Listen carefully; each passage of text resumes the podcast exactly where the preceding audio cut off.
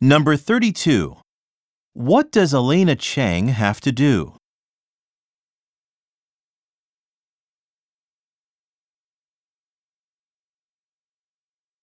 Number 33. Who most likely is the woman?